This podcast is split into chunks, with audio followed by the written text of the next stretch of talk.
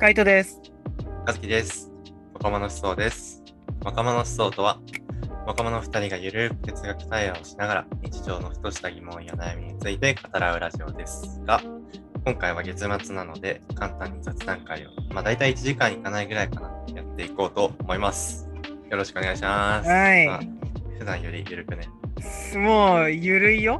もう、ゆるくね。あわかった。さっき、さっきまで何喋ろうかってずっと悩んでたけど、うん。何月に始めたんだっけ？ありがちな、まあ、ラジオやってみてどうですかっていうのをやりますかじゃあ。いいね。まだまだ時間経って。ませんけど。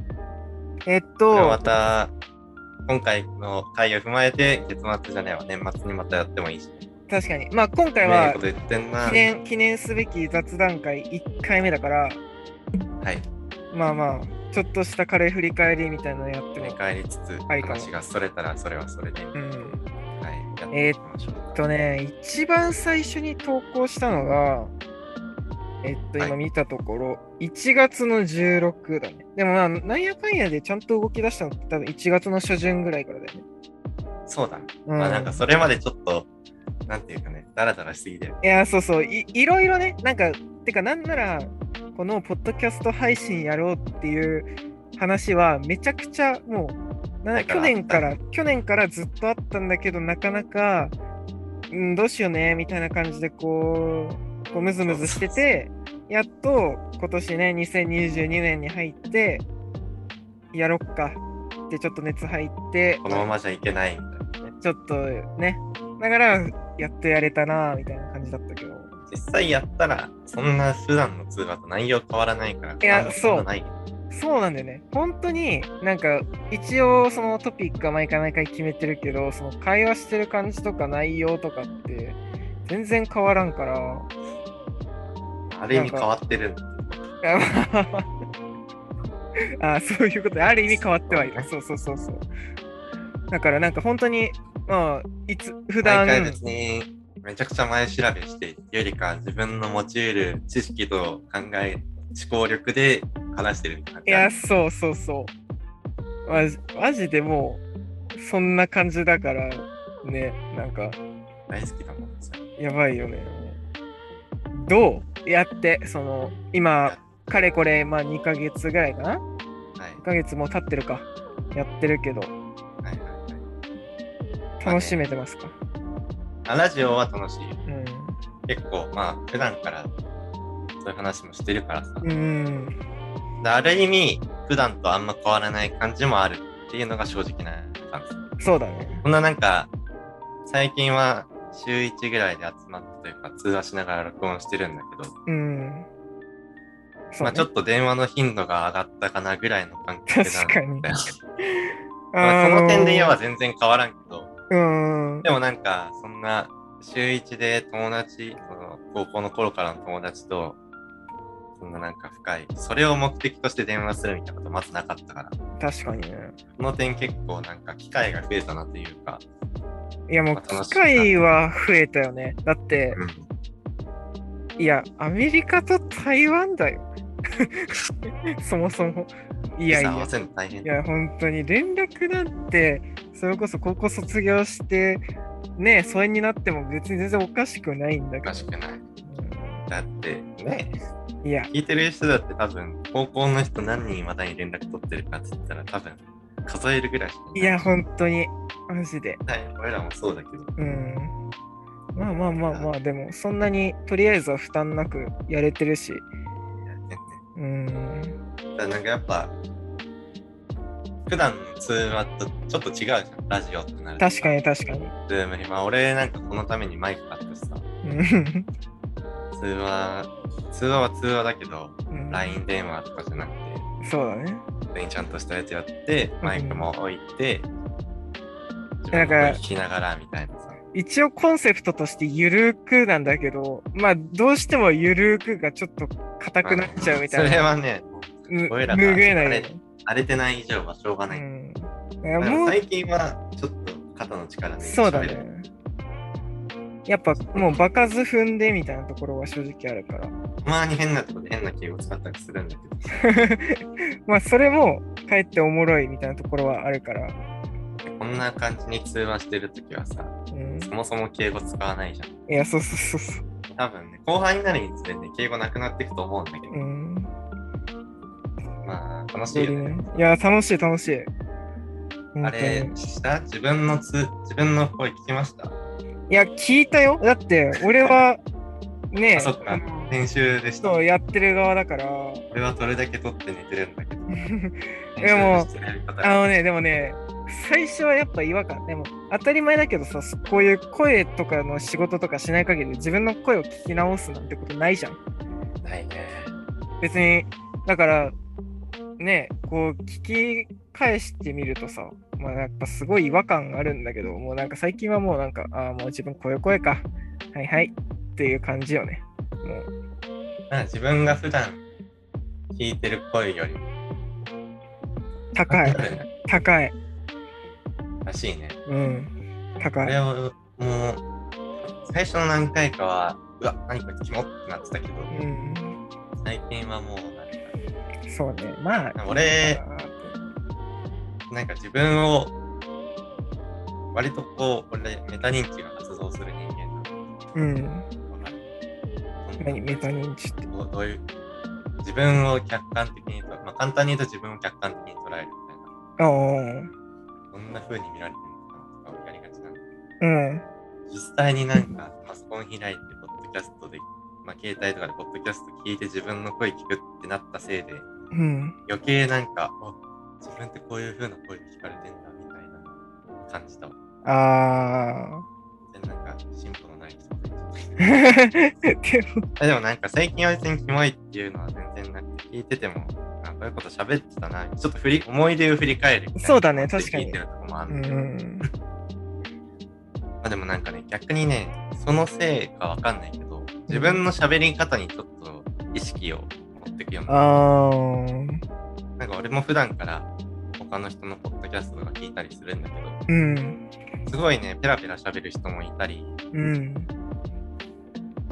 それとはまた真逆で、ゆっくり喋るんだけど、すごい聞きやすい。ゆっくり喋るから、すごい聞きやすいみたいな人もいて、まあもちろん喋り方はそれぞれ一様じゃないんだけど、うん。自分がどんな喋り方してんだろうみたいなのを、うん。まあ認識する。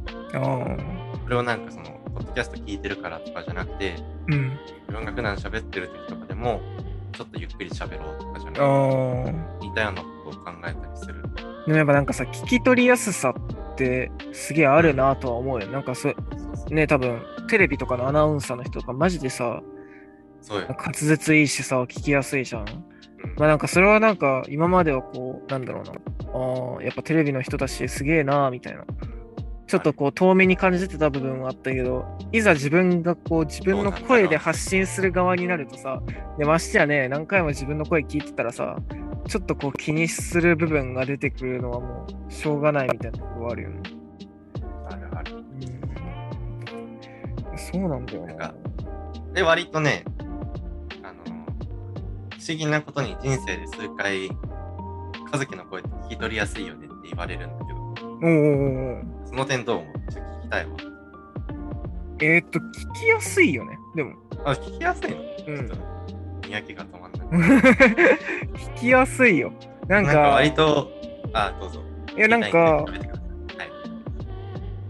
いや、まあし、まあ何、別に、もう高校から喋ってるじゃん。てか、なんか別に、聞きやすいなとは思いつつも、別に、でもまあ、それ以上もそれ以下もないと言ったら、ちょっとなんか否定的な感じに聞こえ頻るかもしれない。喋ったらね、そうそうそうそう。まあ、まあ、結構、ハキハキ喋ってるし、うん。なんか他人が喋ってるのにも割と反応したりとかするから、うん。聞きやすいとか話って、普通に話できる人だなって思うんだよねって言われるんだけど、うん。あとはなんか、俺高校の時に生徒会やってて、うん。それでその生徒会がその高校では体育祭を運営するから、そこでその体育祭の実況を任されたあー、なんかやってた気がするかも。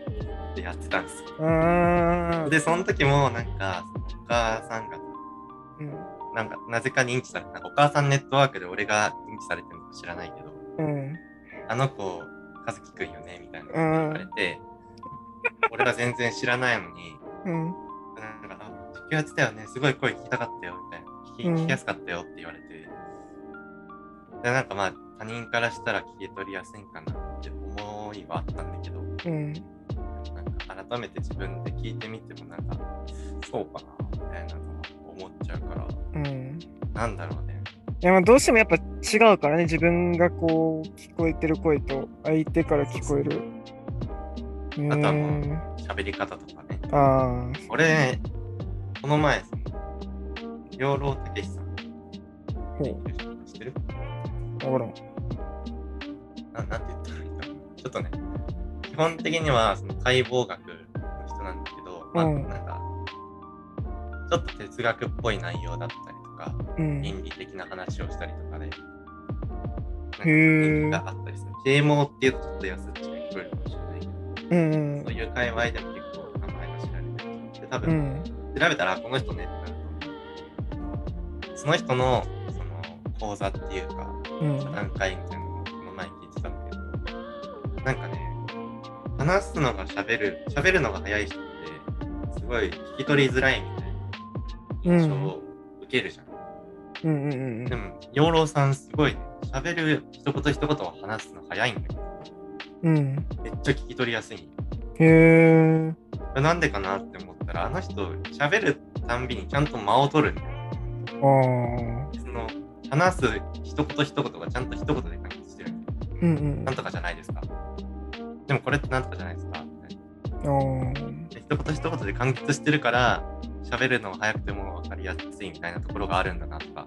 思ったりとか。で、それを気にし始めたのが多分、このポッドキャストを始めたからじゃないかなっていうのを最近ちょっと思って。ああ。いや、でもマジで、まあ、こっちにとってもやっぱメリットというか、あの、いい影響は多いよね。本当に。ポッドキャスト始めて。まあ良かったなっていう部分はマジで多い。だからなんか、俺らの周り結構そういう話好きな人多いじゃ多いね。やっぱ二人だと話しててさ、うん行き詰まるみたいなところもあるかもしれない。うん。あとなんか、割とありがちなのが意見が似通っちゃうみたいな。ああ、あるね。そういうのもあるから、たまにはこう他の人混ぜて話したりもしてみたい。いやー、そうね。それはでもずっと言ってるよね。なんか、どうしてもやっぱりこう味変じゃないけど、こっちもね、話してて、もっとこう違う属性の人とかいたら面白いだろうなっていうのはやっぱ考えちゃうから、ゆくゆくはね、やっていきたいなって思うけど。まあでも、全然実現の可能性は高いね。まあ、なんか普段の生活に全く影響ないから続けるのは楽だしみたいな。いや、マジで、全然いける。まあだから強いて大変だとすれば時差ぐらいの問題であって。そうです いやー、そうね。夏は帰国予定だから、まあその時は、ね、まあ実際取れるの。け時もあればいいね。いや、でも取れるべ。全然。うん。ガチでその時は本当に酒飲んだ状態でやる可能性ある。もうベロッベロの。いや、だって会うとしたら、だって夜とかでしょ、だって。やっぱ酒飲まないで、いや、わかんない。取ってから飲みに行くかもしれない。あまあでもね、ちょっー。とね、危惧してるのはね、はいはい。顔合わせて喋ると恥ずかしくて喋れない。えー、なんで普段からずっと喋ってたのに、あの高校の時から。いやだってイントロ、アウトロなんて普段会話でやらんよ。確かに。で顔合わせて、和樹ですとかさ、カイトですとかさ、確かに。絶対ちょっと恥ずかしい。あの、まあ、場所次第やな。やる場所がどこかによるわ。そう。うん、俺全然別に。こ れえ、でもさ、純粋にさ、あの、あれだよね。他にもポッドキャストやられてる配信者というか、ポッドキャストキャスターっていうのかな。はいいるじゃん。で、俺らみたいにこうコンビというか、2人とか複数人でやってる人とか多いと思うけど、どう集まってやってんのかな？どうなんだろう？あ、でも、またやってる人結構多い気がするけど、うーん。そのまま動画に上げてる人。ああ。だからすごいなって思う。まあ、実際、俺らも会ってやってみないとわかんないんですけど、うん。恥ずかしくなっちゃうんじゃないかな。でもなんか会って、会って録音つうかやった方が、なんかよりこう声質みたいなのは良いやさー、そう。それはそう。うんなんか音質とかもそうだし、うん。一番は絶対コミュニケーションの速度が違う。ああ、違うよね。今こう、喋ってると声かぶるみたいな結構あるじゃん。あるね。それがなくなるなくなるのね、多分やっぱり聞いてる側の人たちからしてもやっぱこう話のテンポみたいなのってね、こう聞き取りやすさにつながったりするから、そういうのが軽減されるよね、絶対に。直接の方が。うん、いやー、そうね。まあまあまあまあ。最近はどうですか？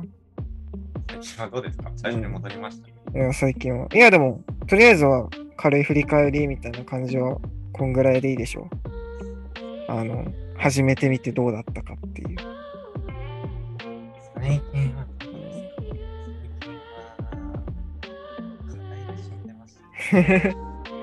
え、でもさ、実際マジでさ、あれじゃない？その本当に録音するときに電話するぐらいでさ、別に普段からこう LINE の会話してるかっつったら別にそんな、まあしてるときもあるけどもあんましてないみたいなところあるからさ。この間柄で、そうそうそうそうそうそう。それはそうだう。うん。別にちょっとなんかあった時にパパッと連絡するみたいなのはあるけど、うん。なんかだからってダラダラ続いたりしないもん。もう、ね要は話すこと終わったら記録終わり。うん。だから、最近どうっていう。最近、最近、いやでもね、言うてもなんかこう、ラジオ終わった後とか喋ってるじゃん。確かに、うん。あそこで結構共有してることがほとんどだったりする。あー、なるほどね。あとはもう普段はもう勉強で死んでます。あー。いや、マジで大学生してるよね。いや、まあ、そんなこと言ったら俺も大学生してるんだけど、いや、なんかこう、大学生というか留学生というか、いやー、本当に、勉強し、課題やり。いやー、留学生もしてるし、大学生もしてる。うん、そうなん日本の大学生の人がどれくらい忙しいかはわかんないけそうだね。ど、毎日文献読んで、うん。しかも日本語じゃないし、いや、そう。大体っていうか99.9%日本語じゃない。日本語じゃないね。いや、日本語で、でも一回さ、ちょっと何のクラスだったかな忘れたけど、まあなんかそういう参考文献みたいなの載せてエッセイ書くみたいな課題があってさ、あその時に日本語の論文持ってったら、いや、ちょっとこれ、私読めないから無理ってプロフェッサーから言われて、ですよね、つって。ーやば。俺全然乗っけるけど、あ、いいんだ。この前なんか、正規に関する授業をやってて、ほめっちゃ面白いんだけどさ、う。うん。その課題で日本日本人の書いた西洋哲学者の考え方を書いた記録みたいな本そこから文献引っ張ってみたりやった。へえ。基本的に多分ね、そこまでちゃんと見てないと思う。ああ。いや、見てないよね。うんいや、見てないと思う。うん。逆にだって、あそれでなんか言われるんだって感じだ、今。うんそんな話聞いて。いや言われた。でもね、なんか、たまにおるんよ。なんかそういう課題とかで盗作する人とか、あのね、バレるんだよね、マジで。なんか、本当かどうか知らんけど、その教授側で、そういうなんか過去の、えっと、学生が書いたエッセイとかを、なんか調べられるサイトっていうか、なんかアクセス権を持ってるらしくて。あはいはいはい。だからなんかその誰かの盗作とかをするってなるとなんかその文字とかのあれでなんかシステム上でバレちゃうみたいな。それでなんかバレてあの単位落とされてる人いて、おーそういうことでも。てか、そういうのあるんだの前にそういうことしする人本当おるんだっていう方が驚きだったけど。そううん、まあ、やりたくなる気持ちはわかる。まあわかるけどね。いや、マジで大変だからな。どこまでバレんのかって。ちょっと俺それ知りたいんだよ。自分がその、それを知った上で、じゃあこうして、これならバレないですよみたいな、やるつもりはないけど、うん。どこまでなんか、なんていうの、文脈単位で判断するって多分コンピューター的に難しいんじゃないかなって今思うからさ。でも文章丸ごとだったら、だってその文章がさ、文章丸ごとだったら、うんそれをコピペして、別に Google とかでも調べられる。うんうん。この本にこういうのがあります。試し読みができますみたな。はいいはいはい。そうだね。でも引っかかったりとかする。それでなんか情報を調べるみたいなのもやるからさ。うん書か書かないよ。うん。レポートには書かないよ。うん。それで調べるとかだとわかるんだけどさ、この文章全体でこういうこと言ってますっていうのとさ、うん。あなたのレポートのここの論旨が完全に一致しちゃってる。で、その証明手順も一緒ですよね、みたいな。ちょっと怪しいですよ。レベルでバレるのか。ああ。でもさすがにやっぱコピペぐらいのレベルなんじゃない？うん。だって、例えばそれこそ同じようなこう考え方に違う人となったっていうのは別に全然起こりうる話じゃん。そうそうそれもなんか境界線が曖昧とかさ。うん。まあなんかそんぐらいだったら結構スルーされそう。だけどね。いやもうコピペが下手くそとかコピペを我々やっちゃったって話でしょ、多分。うん。まあね。いや、大変だよな。周りの留学生とか、どれくらい忙しいのああ、人による気がす結る。構なんか他の大学生に比べて勉強面忙しいんじゃないかなって思って、うん。いや、忙しいと思うよ。くちゃなんか読まされるし、うんそれはなんか日本の文系大学、文系学部でも同じ感じだって聞いたことあるけど、うん。国内大学は置いといて、他の学生とか結構なんか、毎週末遊びに行ったりとかやってるのを見てさ、そんな時間なんだみたいな。だ死ぬ気で時間作ってんのか、それともなんか、普通に勉強が比較的簡単というか、あこなせるぐらいのタスク量なのかってこと？うん。それはもうなんか、俺の言ってる学部が哲学だから、うん。本質的に理解しないといけない。構造的に理解しないといけない。えーでもなんか学部だからっていうのは悪くな？いで学問学問的な難しさは多分あるのかなっていうの。ああ。純粋に、なんていうの、計算系とかだと、なんていうの、法則を覚えてとか、ある程度こう機械的にできるところもあるんだけど、それが通用しないからさ。うん。これがかえってやっぱあれだよね。時間かかってる原因だよね、多分うん、だって一回読んでもわかんない。ね。そりゃそうだ。こいつ何言ってんだろうって思ったら造語が入ってたりとか。あー最悪なんですよ。最悪へえ。みんなすげえわって思う。いや、でももうアメリカなんか金曜の夜から遊ぶ人はそうかな。まあ、最近はね、ちょっとね、自分でも向き合い方というか、処理の仕方がさすがに確立されてきたかうん。ら、ある程度こうアメリカに持って生活できてる。うん。なんか留学生って結構さ、表面的な部分見られがちじゃん。うんうんうんうん。毎週末遊びに行ってとか、メリカの観光地を毎回、まあ、そういう人多いんだろうけど、うん。だからカイトもそううん。なんか、それだけじゃないよなっていうのはしたびたび思って、ああ、そうだなんかどっかで苦労してるみたいな。いや苦労はあるね。100。それはもちろんなんかさ、うんなんていうの学生的な悩みに限らず、うん。人間関係そのあ人種が違うみたいなところもあってさあ。いや、人間関係ね。いやいや、あるよ、やっぱ人間関係。そう難しい。いうのも含めて、まあ、学びにはなるけど、いや、そうそうそう。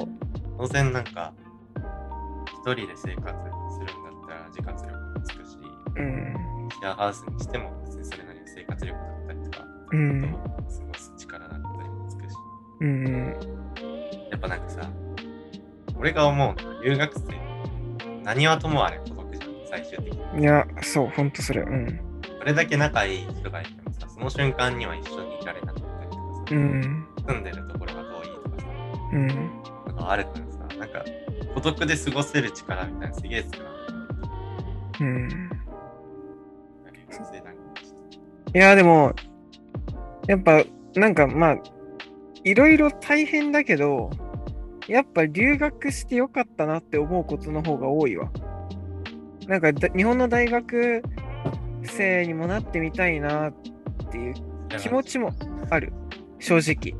だって、羨ましいもん。あの、友達、日本の大学に行ってる友達とかちょっと見たりするとさ、やっぱな、なんか、どんなに、こう、ね、留学してる場所で生活してても、もうなんか、すればするほど、まあ、特に俺の場合はの話だけど、もう日本食が好きすぎて、本当に、日本食が好きすぎて日本帰りてえみたいな。もうだからフードしに、ジャパニーズフードシックだよね。まあある。うんだって、自炊すると大体日本食になる。いや、マジで。もそれはもうなんかもちろんレパートリー少ないとかもあるけど、う、ん。普通に食べたいもん。いや、そうなんだよね。いや、日本食は本当に美味しい。でも。え、マジで、これは結構もう、俺も何回も言ってるけどさ、はい。日本のレストラン行ってまずいなんてことがあるないじゃん。もうこっちなんてザラにあるからね。あ、そう。あるある。あでも、こっちもまあある。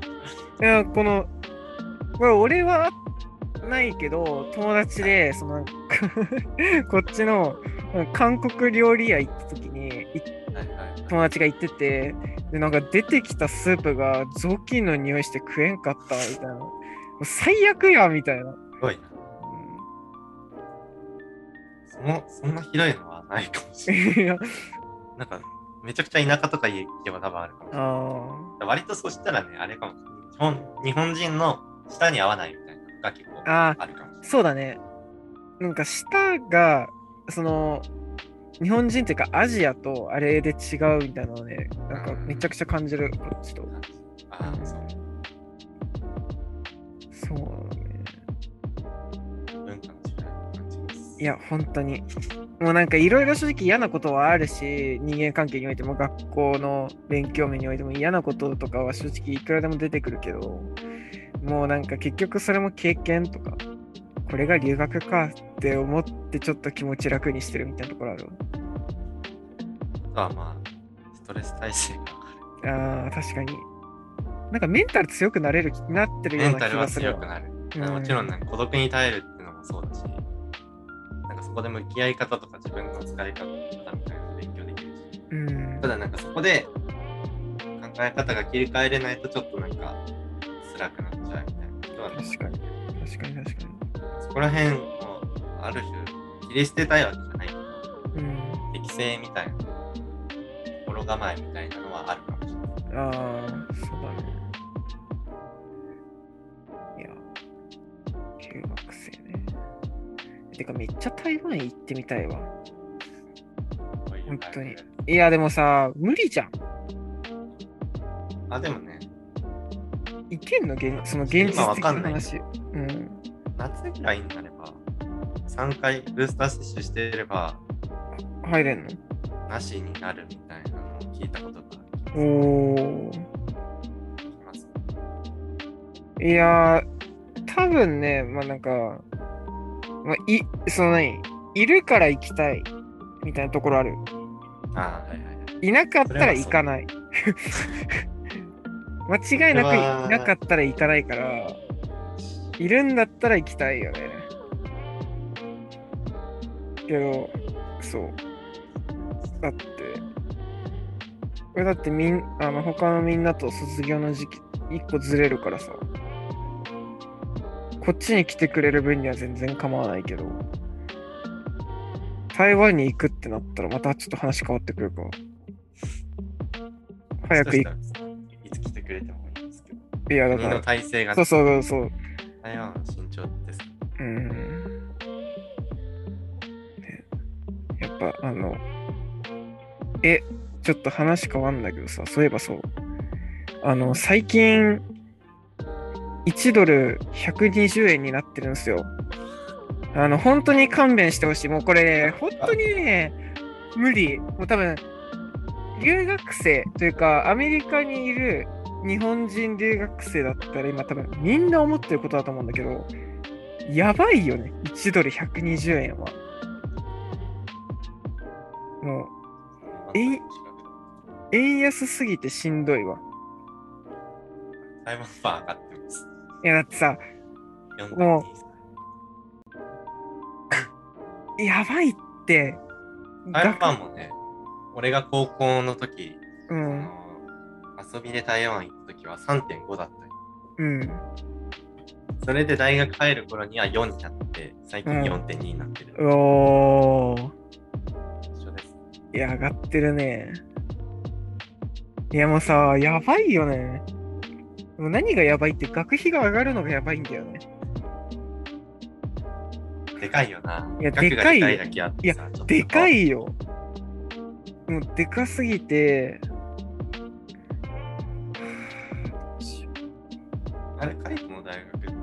奨学金とかないの、ある。あるあある何でも、条あるけど、ある。うん。まあでも、こっちの奨学金返さなくていい奨学金ばっかだからね。あそれはこっちもそう。うん。え、それこそさ、あのー奨学金系の話だと、一個、俺が通ってる大学の話ではないんだけど、まあ、同じあのカリフォルニア州の大学で、今その裁判を起こしてるところがあって。いや、奨学金でっていうよりかは、その、まあ、最終的に奨学金につながる部分なんだけど、その大学と、あのそこの大学の、がある地域に住んでる人で対立起こってて、ちょっとその結果がもう出てるのか、まだ出てないのかっていうのはちょっとまだわかんないんだけど、話聞いた、聞いた話だと、あのコロナでさ、あのコロナが流行したじゃん。まあ今もあるけど。はいで、うんうん。で、学生の数が変わる、はい。何？コロナが起きてる中でも、要は合格する学生の数っていうのを毎年毎年変えてなかったんで、コロナになっても。あの、コロナがひどかった時期でも。で、だから、そこに住んでた地域の人たちは、なんでコロナ今ひどいのに学生の数変えてねえんだと。俺らがコロナかかっちゃう可能性出ちゃうじゃん。ってのと、あと単純にその、そこの街が汚れちゃうんじゃないかみたいなので、裁判を起こしちゃって、で、もうそこがね、結構まあ、何？もしそれで、要はその、市民側が勝っちゃうと、大学側は入学する学生を減らすじゃん。減らさざるを得なくなるでしょ？で、減らしちゃうと、単純に学校側の利益も減るから、どこからお金を巻き上げるかっつったら、あの、普通に今在籍してる学生からお金を値上げするわけじゃん？で、もっと言えば、お金がただでさえなくなるから、奨学金を出す人数も減るでしょ？で、今、しかもそこの裁判を起こしてる大学が、カリフォルニア州の中でもトップレベルの大学なわけ。で、だからそこが変わると、自然と。他の系列の学大学もその影響。そう受ける可能性があるわけで、で、先ほどの円安の話に戻るんですけど、もうこれで学費も上がって、さらに円安でただでさえ払う額も上がったら、もう本当にマジで勘弁っていう、だからもう、この120円になって親と会話した。やばくない？言うて。120円なんだけどとか言って。いやでもしその大学のあれ、いろいろ費用が上がったら、ー、うん。その影響を受ける可能性がある。あるあるある、全然ある。ああ、大変だね。うん。で、なんかその、俺ってその、コミュニティカレッジに行って、で、編入して4年生の大学に行くっていうシステムで今行ってて、で、今ちょうど合格を待ってるタイミングなんだけど、なんか、去年と俺が今回アプライしたその今年のだ時期、去年、はい。うん。が、一番学生多いらしくて、うん。アプライした。で、そんな中で、あの、その、何？学生の人数減らさなきゃいけないとか、もう本当倍率えぐいことになるからやめてほしい。うん遠いのに狭まってるいいや、そうそうそうそう。大変なんですよ、なんか実は。な。アメリカって今どういう感じなの？かなアメリカっても広いからだけど、カイトの住んでる地域あはあ、マスク、コロナ対策。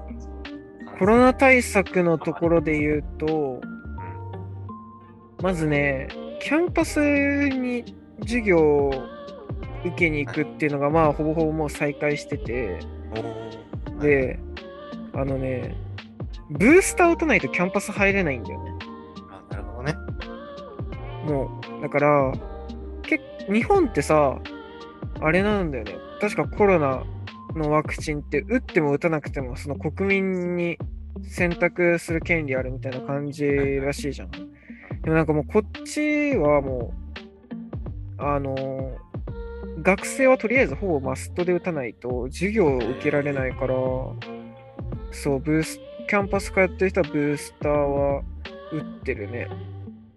ただ一応やっぱりあの2回目からあの半年とか空けてブースター打ってくださいみたいなのがあるから、それで半年経ってない人は後で打ってけますみたいな感じで授業受け、キャンパス行って授業受けてる人もいるっぽいけど、うん、だから3回目も打ってる人がほとんどかな。で、マスクもしてる人としてない人で、最近本当にしてない人も増えてきて、別に決められてない、しなきゃいけないみたいな。えっとね、地域によって確かね、決まってるうん。あの、地域によってってあれね、カリフォルニア州の中でも、なんか、あまた分かれてる。そう分かれてんの。で、俺のところも、うーんと、俺はいつもなんやかんやでマスクしてるから、その情報知らないんだけど、どっかの地域、俺の住んでる地域の隣の地域か隣の隣の地域ぐらいは、確かマスクつけなくてもいいみたいになってるはず。あの、ブースター打ってれば。から一歩先行ったらマスクをつけなきゃいけません発生するとね。いや、あるあるある。そう、あるんだよね、なんか。あの、なんだっけ。うちの近くにアジアスアジアンスーパーとか、日本食のスーパーマーケットがあるんだけど、そこはね、マスクがね、必要みたいな感じになってるね。だからマスクつけてないと入れないみたいな。ジアンスーパーとこもいろいろす。ああ、確かに。確かに。話。ああ。まあまあまあまあ。うん。台湾は今そっちってさ、なんかあれなの、ワクチン打ってないとお店入れないとかはあるの？は、どうなんだろう。その接種券を見せるみたいなのは、うん。今のところはそんな、そんなっていうかほとんどやられてない。クラブとか行くとさすがに、接種券とか、ワクチンパスポートって携帯出せるのがあって、うん。それを見せてくださいとかっていうのはあるけど、うん。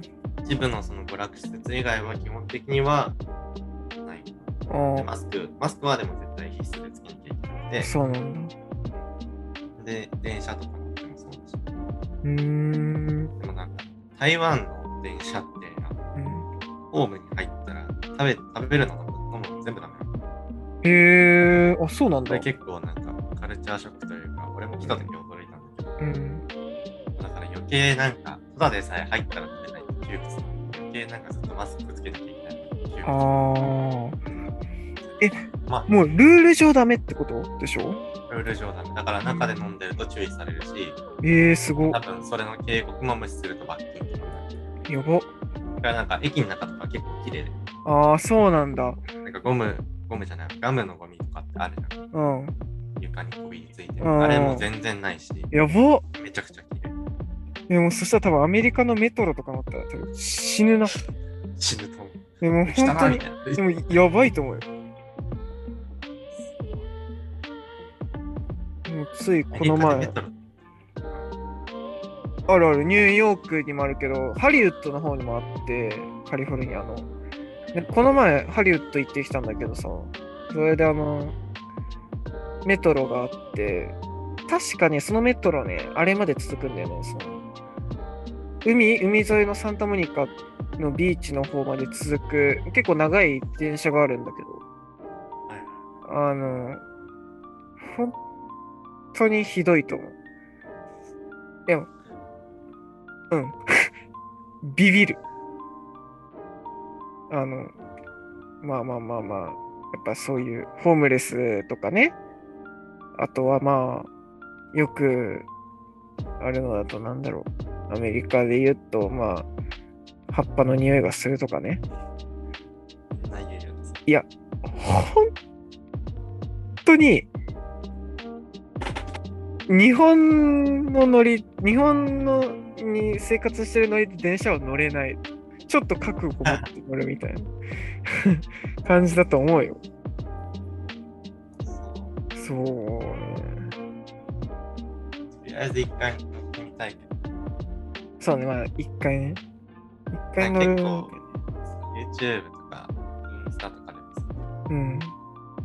電車の中の光景みたいなの乗るのを見てるけど、うんうん。そういえば自分乗ってないなってさおーとりあえず帰ったらアメリカに行くうちにいやもう全然来てもらって。まあでも、いやそうよ。だって俺あと3年何。年かね。2年、2年はいるかな。とりあえずは。そうなんだよね。まあでも、俺車持ってるから多分乗る機会とかないと思うけど。乗るためにわざわざ。ああ。あ、車大丈夫です。俺が嫌だもんな。うん。車、行くときは絶対。いや、マジで無理。いや、あのね、飛び越えれるんだよ。あ、改札うん。よく言うよ。うん。マジで飛び越える人多すぎて、だから、お金持ってない人とかも全然乗れちゃうから、まあ、広いんだろうけど。でもなんか、あれなの。馴染みすぎて誰も注意しないのみんなやる。あー、なんか、しいや、た律儀にちゃんと、に見てる人とかいる。あ、いるいるいるけど、いない時もあるんよ。いるときでもやる。うん。はい全然あるね。だから、大変だと思うわ。あそこで働かれてる方は。駅の治安違いすぎて笑える。いや、本当に。もうなんか、それだけでももう全然ちょっとびっくりみたいなで乗り感じなの。越えてる人見たことないし。そんならなんか。いや、日本でもないだろ。台湾って結構なんか車椅子で移動してる人多いあ、そうなんだ。障害者の方いるし、うん。その人とかね、すんごいね、駅員さんに、親切に言ってもらいながら、へえ。言でも、が、ちゃんとその電車が来るまで横で待って、待って、来たら、車椅子を押して乗せてあげるとか、うん。全然ね、そこら辺のバリアフリーみたいなところはね、まあ、俺は本人じゃないから、なんとも言えないけど、全然なんか、苦労なさそうな放送してるでしょ。改札とかも広いとこあるし、あ、そうなんだ。へえ。そこら辺はすごい尊敬。うん、なんかとりあえず何より台湾は安いって聞くから、もうその安いんだったらな日本安い。行きたいよね、30万から60万年間。は？ふざけてるって。マジで。安いよ。しかも、奨学金結構出してくれるとこ多いから。あーこれだって今、生活費しかかかってない。えー、いいなもうそしたら台湾行った時はおごってもらわないと。いや、もうアメリカの財布出して。いやいやいや。何アメリカの。の？ってあここは俺が持つよ。いやいや、ないないないないない。こっちはこ、の額なら全然いや、俺が払うよ。全然おかしいわ。あ全然おかしい、その考え。いや、もう、ただでさえお金。本当に。でも何するにしてもこっちめっちゃお金かかるからな。で最近なんかはガソリンなんかも上がって値段が。それにすごい上がったってやつ。え、やっばい。本当に、やっばい。もうだって、え ?1 ドル以上上がってるから、え、1ドル以上上がってってやばくない？だって今1ドル120円だから、えこっそれが何倍にもなる。いやもうそうそう、本当に、だあの、大体、あの、車の、がもうガソリン入れてくださいみたいなランプがついて、毎回ガソリンを入れてるんだけど、その時に今までだったら、あの、日本円だと5000円とか6000円とかだったのね。6000円も言ってない、5000 4000円、5000円ぐらいだったの。それが、今、7000円、8000円だから、単純に1000円、2000円ぐらい上がってるね。やばいんだよ。もうどこも出かけられない。でもね、最近引きこもってるからね。本当に。ねうん。やっぱね、お金かかるんよ、外に出ると。だからもう、外に出なければお金かからないから、って何するにもマジでお金かかりそうだ。や、かかる。まずさ、すがに0円では遊べない。うん。うん、なんか割と安いかも。なんかさ、日本の10分と、車で10分と、こっちの車の10分って全然体感が違うのね。多分道が広かったりだとか、多分その車の制限速度が日本よりもアメリカの方が全然速いからとかっていうのはあるかもしれないけど、もうね、だから、とりあえず移動時間が長いから疲れるんだよな。逆だ。移動時間が。えー、いいなーなんかそっちの方がさ、そのなんかこう、やりたいことの時間に費やせるじゃん。こっちってさそ、れはね、マジで移動する時間が長すぎてさ、実際に目的地着いても滞在時間、移動時間の方が長いとかぜ結構ザラにあるわけよ。あ、俺もね、その環境だったら多分絶対どこにも出かけない。でしょ？も出かけない方が時間長く過ごせるし。えそうそういうことなんよう、そういうこと。もうだから、引きこもりたくて引きこもってるわけではない。なんかね、この環境でもそれを感じてたけど、アメリカに比べたらマシだ。えー、こっちだって、なんだろうな。俺が今台北で過ごしてるんですけど、うん。全然自転車で移動できるから。電車が一応なんかこう、なんていうんだろう。ななんていうんだっけ番の目あ、5番の目 ?5 番の目か。5番の目上にこう広がってるうん。だけど、別になんか、その1個から1個の駅に電車で移動するよりも、うん。自転車で行く方が早いとかもあるし。途中伸びてない線があったりとかすると、電車で行くよりも全然自転車の方が早いみたいなのもあるから。だからね、最近ね、結構移動のツールが、それに気づいて、それ実感してから移動のツールが自転車になりさ、へえ。運動にもなるし、安いし、いいなぁ。しかもなんかすごいのが、うん。基本的にレンタル自転車っていうのが、あの市内にめちゃくちゃたくさん置いてあって、うんうんだからなんか出かけ先というか、遊びに行った先とかでも、うん。うん。ちょっとあちょっと10分ぐらい、15分ぐらいの距離に移動したいとかなってもすぐそこにレンタルバイクがあって、うん。借りるみたいな感じで移動するんだけど、もうん。うマジで安い。15分ぐらい移動してもうん20円とか、は？なんかね、俺、は？条件がどうなのかわかんないけど、うん。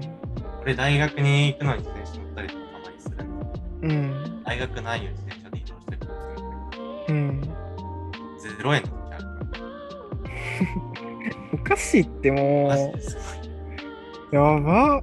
あとは、この前聞いたのは、台中っていう、まあ、中、中部、なんか中間に位置すうるん。台湾のエリアがあるけど、そこの学生とかは、もう、バスが10キロ以内だったら無料。10キロって最大体いけんじゃん。みたいなうん。そんな1日で10キロ以上移動することそんなねいや、ないよね。すごい。えー、いいなぁ台湾いいなぁ転校する？いや、マジでない、それは。もう今更中国語とか本当に入ってしまう。地獄やな。 all English。いやー、まあまあ、あの、とりあえずね、アメリカでちゃんと生活、生活。そうね、ちゃんと生活できてんのかね、本当に。っていうレぐらい引きこもってるので、私。なんかでもこれね、逆に、これまたちょっと話が変わるけど、うん。引きこもりすぎるとマジで何もできなくなる。ああ、朝、こうやってこうラジオとか目的あってなんか喋ってるとかしてる時があればいいんだけど、うん。何もしないで、10時、11時、12時とかまで家いると、うん。この日一日潰れる。あ何もやる気起きなくて潰れる。あ、わかるわだからどっかで葉っぱかけて、ー。うん。バッグまとめて家出るとかしないと、本当に家で一日過ごしちゃうから、いやー、そうなんだよね。そのことなんか、そうなんよね。引きこもりの能力が高いからさ、うん。悩みの子だよ。いやー、本当に、どうにかせなあかんなとかって思ってはいるんだけど、なんか、これから多分、もっと学校生活とかが大変になるから、なんか今しかに引きこもれないなとか考えると、今の引きこもれてる時間大事かなって。ただの。でもね。でもなんかはしてる。うん。あの、昼寝はしないようにしてる。ああの、昼寝すると本当に、あの、もう気持ちよくなっちゃって、全然夜ご飯前で起きるとかあるから、あ、もう夜か、ご飯作んないと、みたいになっちゃうから、だからそれだけは起きないようにしてる。まあでも早寝早起きだし、全然生活リズムとか崩れてるわけじゃないから、あれなんだけど。ただに日中は引きこもってるってだけ。朝6時には起きる人、朝6時前に起きる人は、うん。昼に昼寝挟んだ方が効率よくなるパターンがある。あーシエスタ導入しません。チーズ。昼休み、休憩俺。はたまにシエスタ入れる。うんどうしても一日家で過ごさなきゃいけないこ効率のため。いや、この、この後数時間で取り戻すからって言いながら15分ぐらい。まあでもそれが実際ためにな、あの、あれになってんだったら全然ありだよね。うんだいぶ結構話した？話したね。だいぶ。1分ぐらい。